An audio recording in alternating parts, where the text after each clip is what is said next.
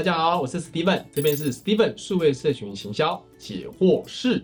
啊，其实这个是一直以来一百多年广告业的历史，其实常常就发生这样子的问题。所以在跟主管的沟通，其实呃是这样子。我觉得第一个啊，我们还是要鼓励大家培养互相的同理心，那去了解说为什么主管的背后是有这样子的考量，他中间的学问是什么？因为身为主管、身为老板，他们一定有他们的独到之处，所以他有他的一些考量点。所以这边背后还是要需要了解一下了哈，才比较能够知道他在想什么，才做好的沟通。但是第二个呢，反过来说的同理心，就是说我。我们要同理谁呢？您的客人，所以来自于您的客人，您的消费者，他的喜好是什么？那这点怎么去观察跟说服？就是平常去收集啦。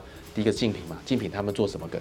好，就是有资料可以跟主管说明啦，对不对？跟客户说明。第二个呢是我们的受众他去看哪些媒体啊？比如说他去看特定的媒体或特定的网红，很明确就是这些受众会喜欢看的。那他们也有一些梗呢，把这些梗抓出来，好，那你就可以来做说明。第三个呢就是平常要喂养。啊，什么叫喂养呢？就是你知道说你的主管跟老板他可能在梗上面有理解的问题，所以你要找到场合，时不时的无意的、没有目的性的分享。你看这个梗是我们受众会喜欢的，他有红，好，就平常喂食一些内容，让他耳濡目染，他会看，他可能觉得很有意思，觉得好玩，去了解。在这样日常的喂养的情况下，之后会比较顺。谢谢。